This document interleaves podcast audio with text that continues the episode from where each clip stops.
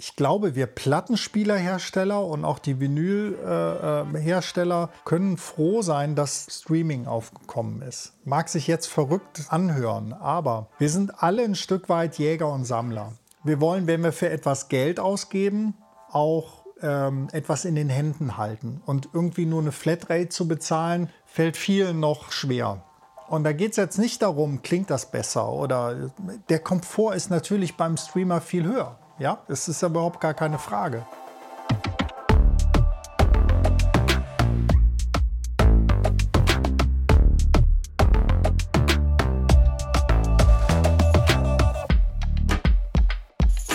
Hallo und herzlich willkommen zu einer neuen Ausgabe von Kilohertz und Bitgeflüster, dem Podcast von hifi.de. Heute geht es mal wieder um das Thema Vinyl, aber ähm, ein bisschen anders als beim letzten Mal. Denn heute bin ich bei der Firma Torrens in Bergisch Gladbach und sitze hier mit dem Eigentümer und Chef Gunter Kürten zusammen. Gunter, guten Tag, hallo, schön, dass ich hier sein darf. Hallo Olaf, grüß dich. Wir haben eben im Vorgespräch, hast du gesagt, im Prinzip hast du, äh, betreibst du ein Startup mit 138 Jahren Firmengeschichte. Vor, ist es fünf Jahre her, sechs? Nee, es sind erst dreieinhalb Jahre. Es fühlt sich vielleicht so ja, okay. an, aber.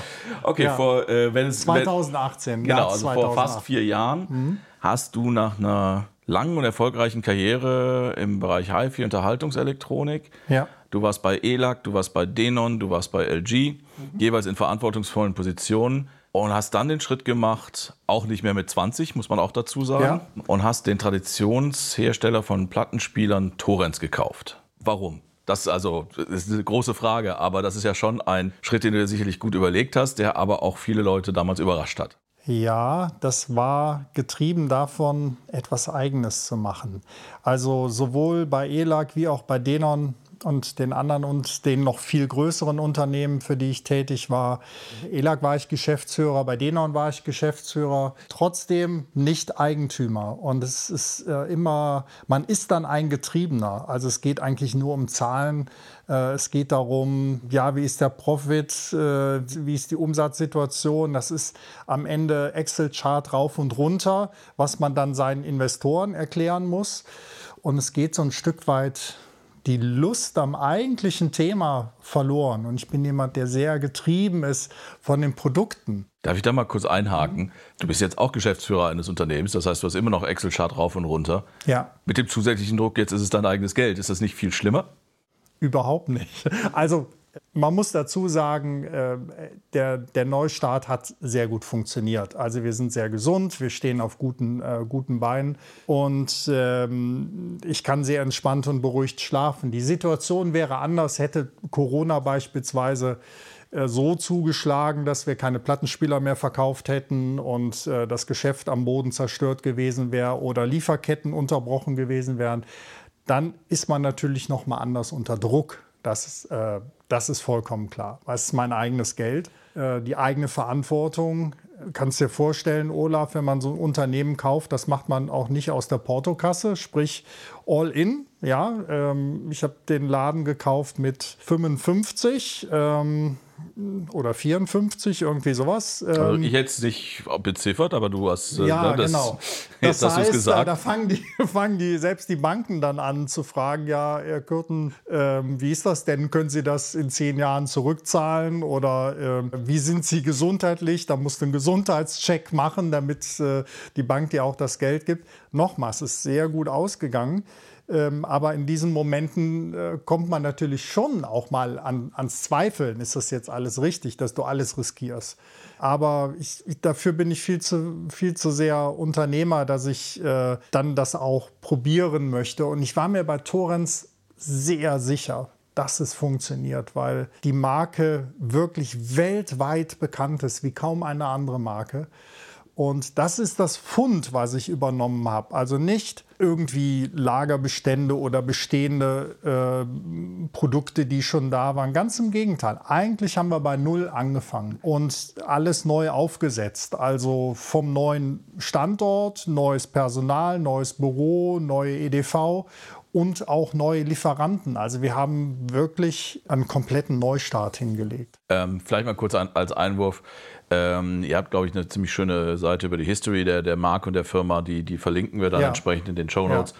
Für alle die, die sich ein bisschen darüber informieren wollen, was ich, also das mit den 138 Jahren Geschichte ist halt nicht so dahergesagt, sondern das ist eine ununterbrochene Plattenspieler ja. Historie auch in der ganzen oder fast der ganzen Zeit. Analog since 1883, das ist so ein Slogan, den wir, den wir, den wir haben.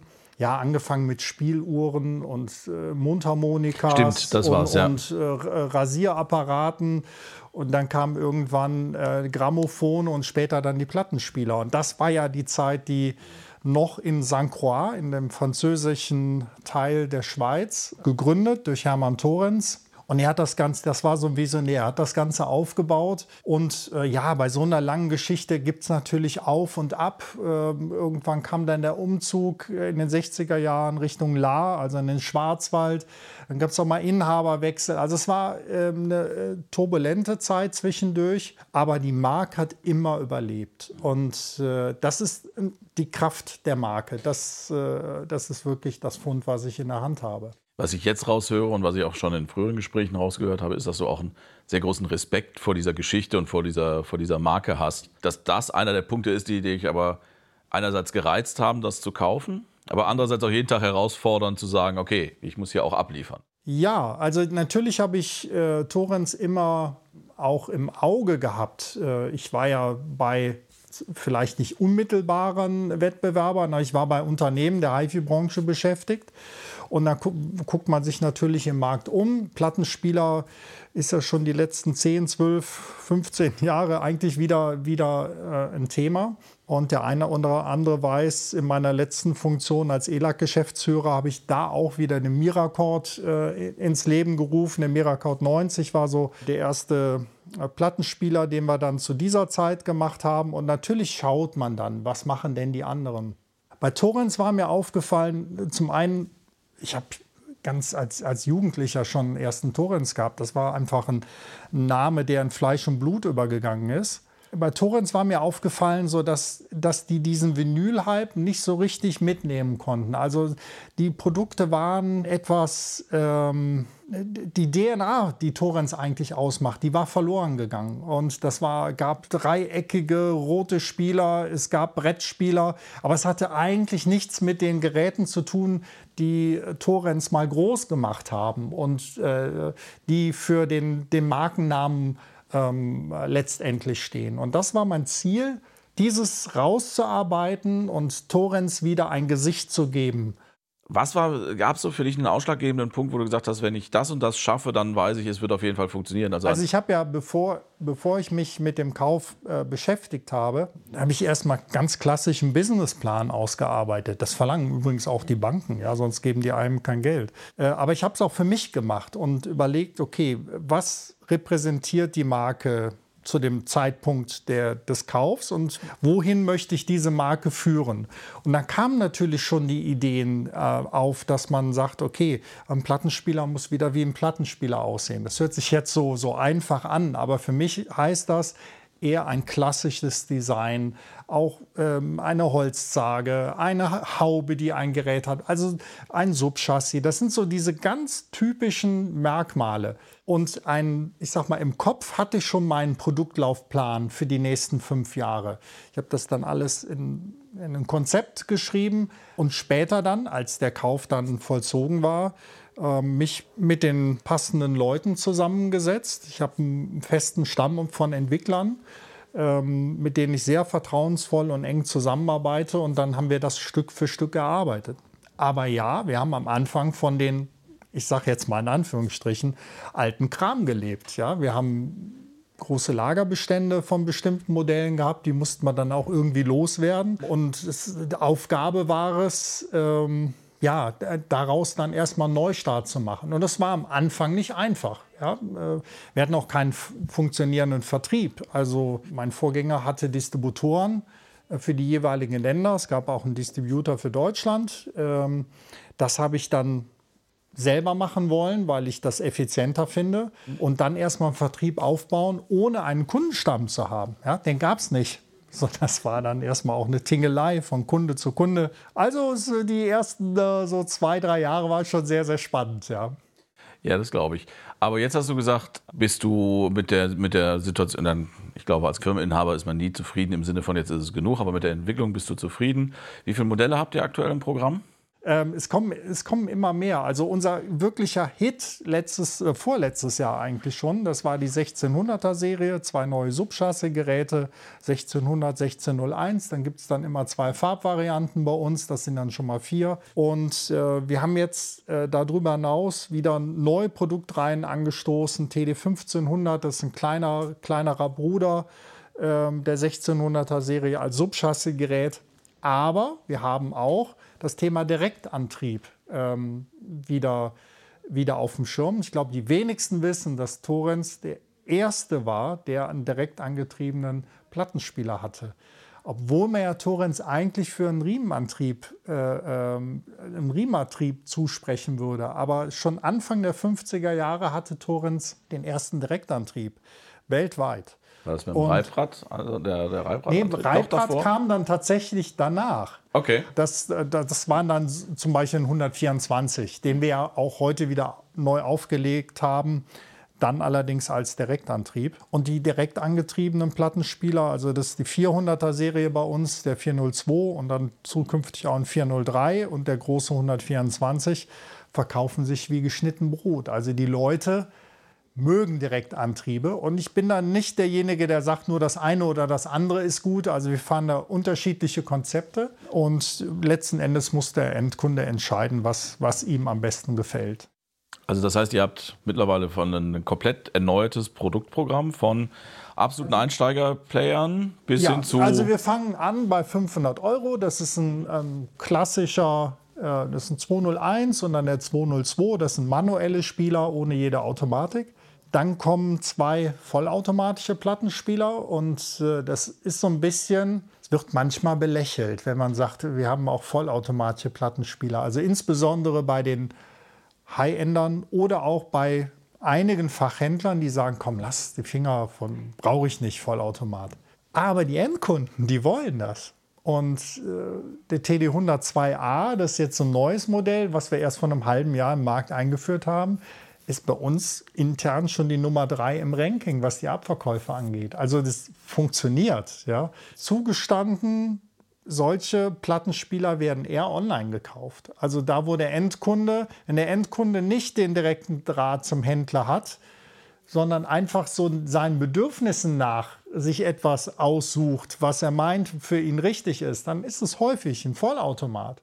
Das spricht aber jetzt nicht unbedingt für die Marktkenntnis der Händler, die dann sagen, nee, Vollautomaten möchte ich nicht im Schaufenster stehen haben. Ja, also wir versuchen schon, die Händler auch, äh, denen diese Verkaufschance darzulegen. Ähm, da ist einfach ein Markt. Und wenn man als Vollsortimenter im Bereich Plattenspieler das alles abdecken kann, ist ein Händler auch gut bedient. Also er braucht nicht unbedingt sehr viele andere äh, Hersteller. Er sollte andere Hersteller haben, also bloß keinen Monopolisten, ja. Aber er bekommt bei uns sehr viel aus einer Hand. Von, von einem einfachen Spieler über einen vollautomatischen Spieler bis hin zu, zu den Premium-Spielern ist eigentlich alles dabei. Also Preisklasse abgedeckt von 500 bis 10.000 Euro. Mhm. Ähm, und wie gesagt, also das, das, ist der Punkt eigentlich, auf den ich noch, äh, hinaus wollte. Das sind alles Modelle, die entstanden sind, seitdem du die Firma übernommen Richtig. hast. Es gibt kein Modell mehr aus der alten Zeit sozusagen. Also seit 2008 ist die komplette Produktrange überarbeitet. Ja. ja. Was ja innerhalb von äh, vier Jahren auch durchaus, also es war ein strammes Programm. Das ist ein straffes Programm. Ja, und wir, wir gehen immer weiter. Also mir fällt genug ein, was man noch machen kann ja, um sich da auch interessant zu halten. Ja gut, äh, Stichwort interessant halten. Ich schaue hier gerade auf eine Bandmaschine. Müssen wir jetzt, also das wird jetzt äh, den Vinyl-Hype, den sehen wir alle, einen Bandmaschinen-Hype wird es wohl nicht geben. Das war eine Sache, wo er gesagt hat, ach komm, das ist mal schön. Also die Bandmaschine zählt natürlich zum, äh, zum Teil auch zur analogen Kompetenz. Also eine gute analoge Quelle und die Bandmaschine ist sicherlich die Premium-Quelle, die man haben kann in einer HiFi-Anlage.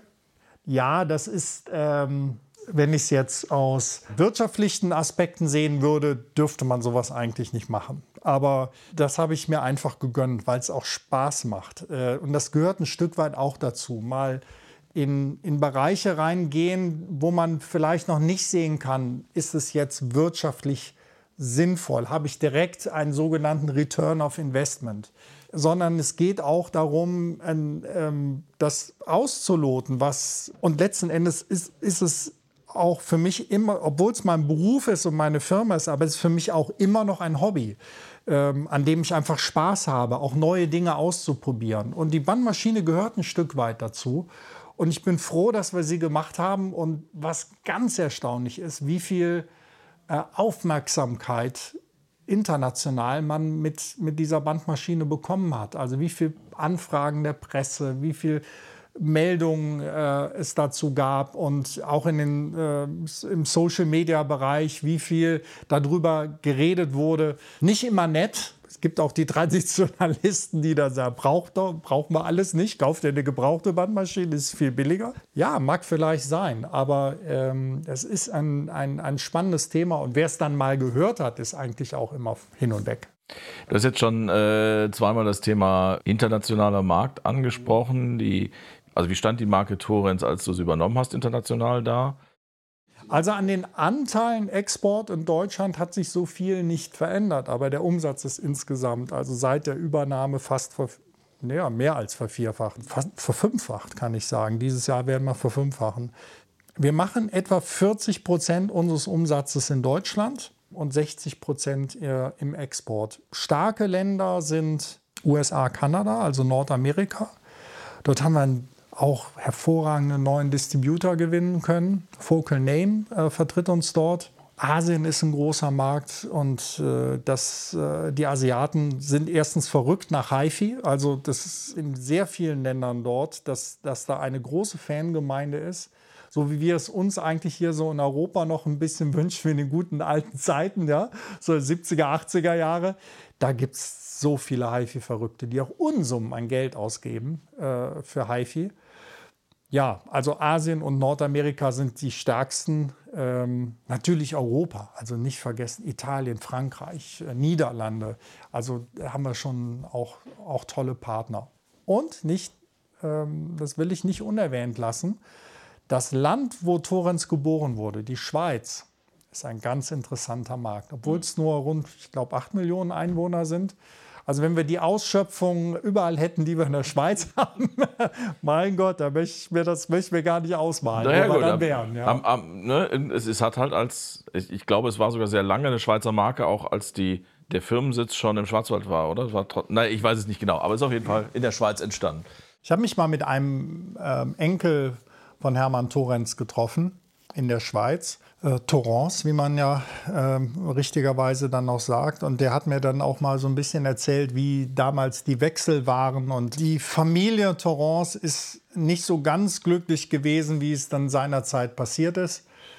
Aber es liegt jetzt so viele Jahre zurück. Und äh, ich bin froh, dass wir nicht zu einem Konsortium gehören, wo am Ende nur eine Bank entscheidet, sondern dass wir hier, dass ich das als Privatunternehmer entscheiden kann, wie die Richtung der Firma ist. Das tut übrigens unglaublich gut. Das, also es macht sehr zufrieden. Das glaube ich, wenn man halt äh, an sich äh, mit dem Thema umgehen kann, dass es eben auch sein, sein, sein, sein eigenes Geld ist. Aber die, die Eigenverantwortlichkeit ist halt äh, viel Verantwortung, aber eben auch viel ja. Freiheit. Du hast gerade die, die, die Familie äh, angesprochen, die ja schon so nach wie vor, denke ich, auch ein bisschen mit zwei, äh, gemischten Gefühlen auf ihren Markennamen, der auch ihr Familienname ist.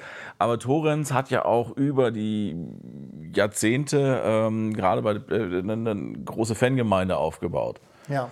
Wie äh, seid ihr denn, habt ihr da Schwierigkeiten gehabt? Ist man da auf euch zugekommen? Man, habt ihr da Ängste gespürt, jetzt machen die alles kaputt oder wird das eher positiv aufgenommen? Es gab die Traditionalisten, die gesagt haben, nur das, was früher in La oder womöglich früher in St. Croix gefertigt wurde, ist das wahre Torrens. Da habe ich eine andere Meinung zu. Wichtig finde ich ist, dass man die Produkte weiterentwickelt, dass man ähm, ein Stück weit, ich spreche gern von der DNA von Torrens, dass man das auch respektiert und, äh, und auch lebt. Aber ich mache keinen Hehl daraus, dass ich keine Fabrik übernommen habe und somit äh, die Entwicklung, die wir in Deutschland zu 100 Prozent tätigen, dann woanders produzieren lassen muss. Und äh, wir haben einen sehr guten taiwanesischen Produktionspartner. Und das ist manchen Traditionalisten äh, ein Dorn im Auge. Und da braucht man nur mal in diversen Foren nachlesen. Offen gestanden, wenn einer sagt, das sind doch die Reiskocherkisten oder sowas oder äh, Made in China oder auch bei Made in Taiwan. Wie gesagt, wir machen ausschließlich Made in Taiwan. Ich finde manche Äußerungen auch schon rassistisch. Ähm, und das ist unangemessen und unangebracht. Und da ärgere ich mich manchmal auch drüber. Ja, das kann ich verstehen, weil es oft auch einfach Vorurteile sind, die ihr Körnchen Wahrheit vor Jahrzehnten hatten, die heute so einfach nicht mehr stimmen, weil Taiwan ist ein hochentwickeltes Industrieland und äh, in, in, in, in den meisten Preisklassen kommen auch alle Mitbewerber, wenn es ja. die Guten sind, daher oder äh, aus anderen Ländern. Also muss man auch einfach mal so. Es ist heute einfach nicht kein, kein sollte kein Makel mehr sein. Aber offensichtlich sehen es manche noch so. Kein, manche genau. Es sollte kein Makel sein. Ähm, aber Leute, schaut einfach mal, die meisten, die ihr Smartphone in der Hand haben, schaut doch mal, wo ist das gefertigt. Ja? Heute gibt es einfach internationale Lieferketten. Das ist so. Und äh, entscheidend ist doch, dass ich am Ende ein gutes Produkt bekomme, was ein faires äh, Preis-Leistungs-Verhältnis hat. Und das ist etwas, wofür auch Torrens steht. Also wenn man mal früher zurückdenkt, wir an unsere Jugend, da war da gab es halt Dual, da gab es ELAC, da gab es Torrens und dann kamen dann irgendwann die Japaner auf mit ihren Plattenspielern. Und es war immer so, ja, der Dual war schon der gute Plattenspieler, aber der Torrens war dann schon das Besondere.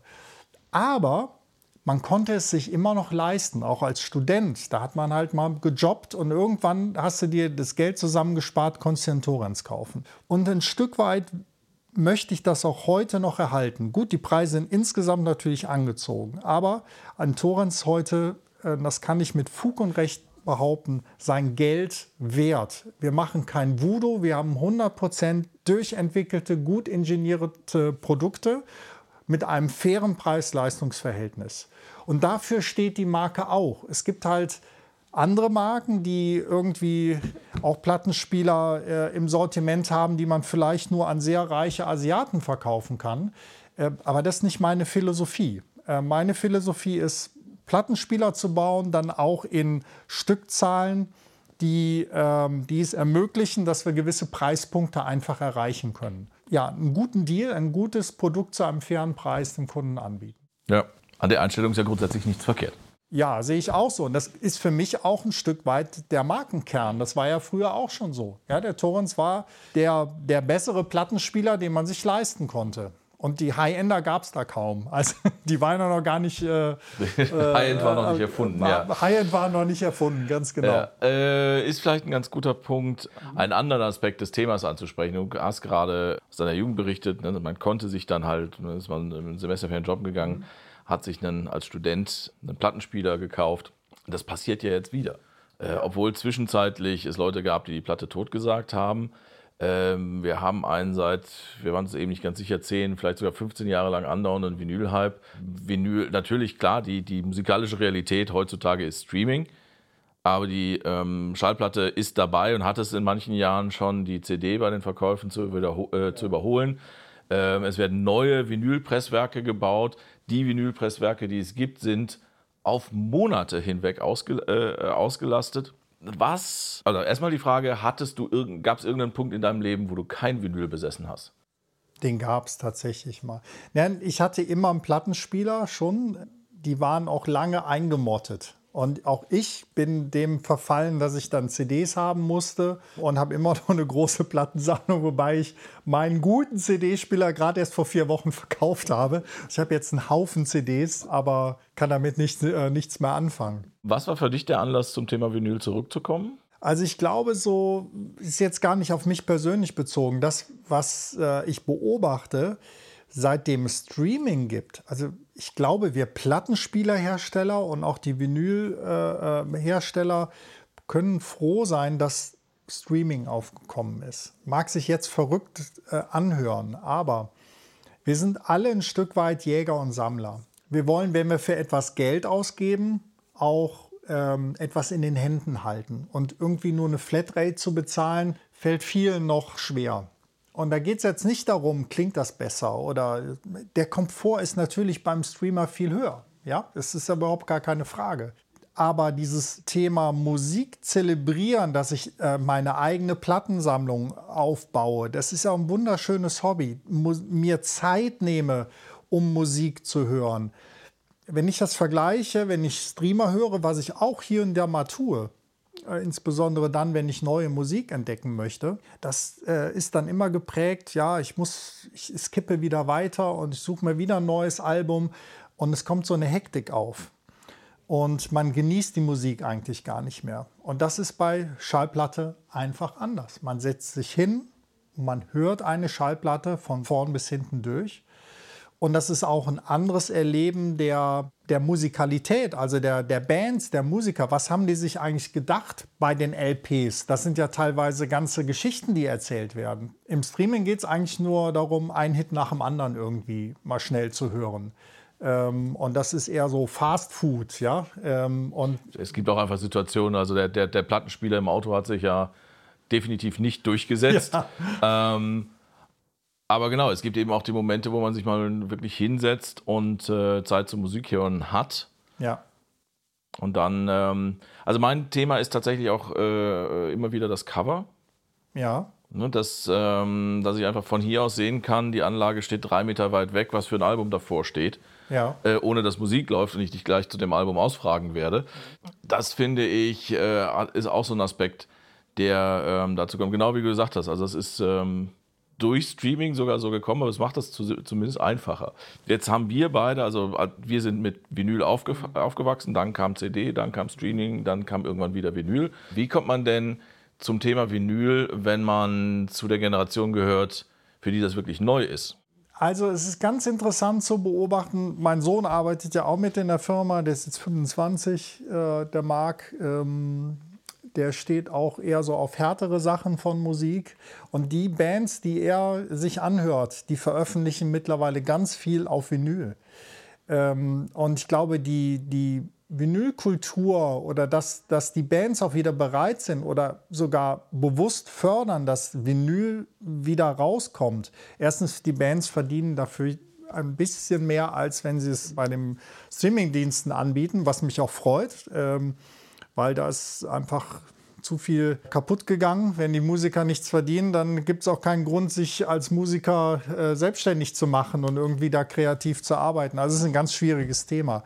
Aber die Bands treiben das auch. Und ähm, das sind nicht nur, ich sag mal jetzt die, die, die alten Bands, wo dann irgendwie mal wieder ein Best-of-Album oder ein neues Release rausgebracht wird, sondern es sind die ganzen jungen Bands. Auch die Independents, die Vinyl vorantreiben. Und dadurch bekommen, wenn also die Vorbilder, ihre musikalischen Vorbilder das vorleben, dann wollen es auch die jungen Leute haben. Und äh, wir haben mittlerweile viele junge Kunden. Klar, ein Großteil sind eher so die, die etwas älteren, die sich auch leisten können. Die Jugend ist jetzt nicht so arm in der Regel, sondern die gönnen sich auch ihre, ihre äh, Dinge. Und eine schöne Schallplatte zu besitzen ist äh, oder eine Sammlung zu besitzen, das ist für die durchaus erstrebenswert. Wie spricht man denn diese, diese neue Zielgruppe an? Ich glaube nämlich, dass das gar nicht mal, also man macht es sich ein bisschen zu einfach, weil man sagt, das sind die Jungen. Mhm. Also auch man kann 40 sein, ohne jemals irgendwie mit dem Thema HiFi wirklich und, und, ja. äh, in Kontakt gekommen zu sein. Ähm, aber meine Beobachtung ist eben tatsächlich, dass gerade das Thema Platten dann auf einmal Leute interessiert. Als Marke, wo, er, wo erreichst du diese Neueinsteiger, eben nicht die Wiedereinsteiger, sondern die Neueinsteiger in das Thema Vinyl? Was wollen die? Was ist für die, was ist das, was die brauchen, damit sie sagen, yo, es wird der Torrens und nicht das bestempfohlene Produkt auf Amazon? Ähm, die Frage ist für mich als 64er Jahrgang gar nicht so, gar nicht so einfach zu beantworten, weil ich natürlich nicht in den Köpfen der jungen Leute drin stecke. Und das äh, ist, ist etwas, was eine echt große Herausforderung ist, äh, weil da liegt sehr, sehr viel Potenzial. Ich habe eben von meinem Sohn schon erzählt, der, hat, der ist natürlich in dieser, der ist sehr musikinteressiert und der ist in, dieser, äh, in diesem Thema drin. Und da gab es jetzt eine sehr bekannte deutsche Rockband, dessen Namen ich heute noch nicht verkünden darf, aber da ist ein der Leadsänger, mehrere Alben auf eins und so. Der Leadsänger hat einen Torrents. Haben wir in einem der Social-Media-Kanäle von denen gesehen. Zufällig. Mein Sohn hat es gesehen. Und dann haben wir die einfach mal angeschrieben, hey, wie wäre das denn, wenn ihr mal mit uns vielleicht was zusammen macht? Und der Sänger, großer Torrens-Fan, danke übrigens, dass es zufällig so ist, der hat einfach Bock darauf, mit uns was Gemeinsames da auf die Beine zu stellen. Und das ist jetzt ein Projekt, an dem wir arbeiten, um genau diese junge Zielgruppe anzusprechen. Und da müssen wir uns ein bisschen probieren. Also ich habe da noch kein Konzept für, aber es ist sicherlich spannend, äh, über über so Cross-Sales-Aktionen äh, mal nachzudenken, über eine verstärkte Social-Media-Arbeit. Da sind wir zwar schon aktiv, aber eher so in den etablierten Bereichen. Also gibt es sicherlich neue, neue Zugriffsmöglichkeiten. Ja, wenn da jemand eine gute Idee hat, der kann sich gern bei mir melden. Okay, ihr habt es gehört, das ist ein, ein, Anruf, äh, ein Aufruf für einen Anruf. Ist das Thema Vinyl vielleicht eine Chance, um Wege zu finden, HiFi wieder sexy zu machen. Sexy im Sinne von, wir sprechen über Musik und über Emotionen und über Gänsehaut und nicht über Kilohertz und Bits äh, lustiger mhm. oder äh, und über Technologie, sondern wir, wir, wir sind wieder äh, einen Schritt näher. Wir holen die Leute mit der Musik ab und nicht mit einer Technik. Das ist, glaube ich, was ich, was ich fragen will. Ja, also das ist ja schon so, dass die Leute, die einen Plattenspieler haben, in der Regel es nicht mit ihrem Bluetooth-Lautsprecher oder so abhören, sondern vielleicht dann auch wieder anfangen, ist vielleicht am Anfang, jetzt wenn wir über die jüngere Generation sprechen, da wird vielleicht auch mal die gebrauchte Anlage vom Papa rauf, äh, aus dem Keller geholt. Ich habe angefangen mit irgendwelchen Selbstbaulautsprechern, die ich mir dann äh, gebaut habe und habe so den Zugang zu diesem Hobby gefunden. Ja, das ist zumindest wünschenswert, wenn, wenn es so ist. Äh, HiFi war nie weg, aber HiFi hat sich verändert und immer mehr so in eine, in Nische. Früher war das einfach ein Muss, eine schöne HiFi-Anlage zu Hause zu haben. Heute, wenn wir in ein modernes Wohnumfeld äh, kommen, ist häufig die HiFi-Anlage eben nicht mehr zu finden oder da ist noch eine Streaming-Box äh, zu finden. Das ist natürlich schade. Wobei es natürlich durchaus ähm, Konzepte gibt, zu sagen, okay, wir, äh, wir wollen den Plattenspieler äh, in ein Multiroom-Streaming-System integrieren. Oder es gibt auch äh, äh, Versuche, Plattenspieler mit einem Bluetooth-Sender auszustatten, um eben ja. genau äh, sagen zu müssen, ja, nein, nein, du brauchst keine Anlage. Wenn du Schallplatte hören möchtest, weil du Platten cool findest, dann kannst du das mit, weil die allermeisten Leute hören heute einfach über entweder ein Smart Speaker oder ein Bluetooth-Lautsprecher Musik. Ich rede jetzt vom Mainstream. Ja. Das ist durchaus ein, wie ich finde, legitimer Weg zu sagen, hey, wir bieten euch auch dafür eine Möglichkeit. Die Nicht Konnektivität der Geräte ist sehr entscheidend. Also die alten Plattenspieler, da Früher war es ja äh, klar, da hat der Verstärker noch einen Phono-Eingang gehabt, also einen Plattenspielereingang. Ähm, die heutigen Streaming-Boxen haben, wenn, es, wenn, du Glück hast, eine Mini-Klinke, ähm, also einen Line-Eingang aber auch darüber kannst du ähm, unsere Plattenspieler anschließen. Also es gehört eigentlich zum guten Ton, dass die zumindest die Einstiegsgeräte einen integrierten zuschaltbaren Phonophore-Verstärker haben, dass du dann einfach an so eine ähm, heutige, in Anführungsstrichen, moderne Musikanlage ohne weitere Kästchen und so weiter das äh, verbinden kannst. Genau, ne? das ist ein anderes Beispiel. Ja. Oder einfach an äh, ein paar aktive äh, Lautsprecher. Genau. Und ich habe halt auch ein sehr, sehr schlankes System genau. ähm, mit dem ich unsichtbar streamen kann und zum, zum, zum Schauen, zum Sehen, zum Fühlen und ein bisschen auch zum Angeben. Auch das darf ja. man nicht vergessen. Ja. Habe ich halt mal die, die Platten und meine Plattencover. Darf man überhaupt noch von einem Vinyl-Hype sprechen nach so langer Zeit? Oder ist das Ehrlich gesagt, die Antwort kann ich mir selbst geben. Es ist kein Hype mehr für mich, sondern das ist offensichtlich eine, eine bleibende Entwicklung. Siehst du das auch so? Ja, es ist auf einem stabilen, hohen Niveau. Und es ist immer noch mit Zuwachsraten. Ich würde es jetzt nicht Hype nennen, aber auf einem stabilen, hohen Niveau. Und das ist, ähm, das beruhigt ein Stück weit als Plattenspielerhersteller, dass es, dass es nicht ein Hype ist, sondern dass der Trend äh, auch langfristig äh, schon anhält und äh, es keine Anzeichen gibt, dass, das, äh, dass da jetzt irgendwie ein Abschwung ist. Ganz im Gegenteil. Also die Presswerke hast du ja eben auch schon erwähnt. Vinyls werden hergestellt wie in, in Stückzahlen wie schon lange nicht mehr. Ja, ich denke, das wird noch viele Jahre so anhalten. Wird die Schallplatte die CD überleben? Ja, ganz klares Ja. Als Musiker ist es heute sehr leicht, seine Musik im Internet zu veröffentlichen. Mhm. Man hat ein Label, die machen das für einen, oder man kann auch sogar selbst bei Spotify und Konsorten publishen. Das kann man googeln, wie das geht. Äh, was muss ich denn heutzutage anstellen, wenn ich als Musiker eine Schallplatte haben möchte? Ist das wieder leichter geworden? Weil ich weiß, das war mal, das ging eigentlich nur mit, mit, mit eigenem Geld und weil man Freunde kannte, die sowas irgendwie noch wussten, wie das geht. Weißt du Nein, das? du kannst also häufig ist ja so, dass die kleinen, ganz kleinen Bands, die irgendwo im Keller äh, spielen, die gehen dann vielleicht mal ins Studio oder bauen sich ihr eigenes Studio auf. Das muss man ja sagen, dass es heute noch nie so einfach war, eine Platte zu produzieren. Ähm, durch, durch äh, auch entsprechende ähm, Produktionssoftware, die es sehr, sehr einfach macht. Ich, spre ich spreche jetzt nicht von hochqualitativ, ja, das ist nochmal ein anderes Thema.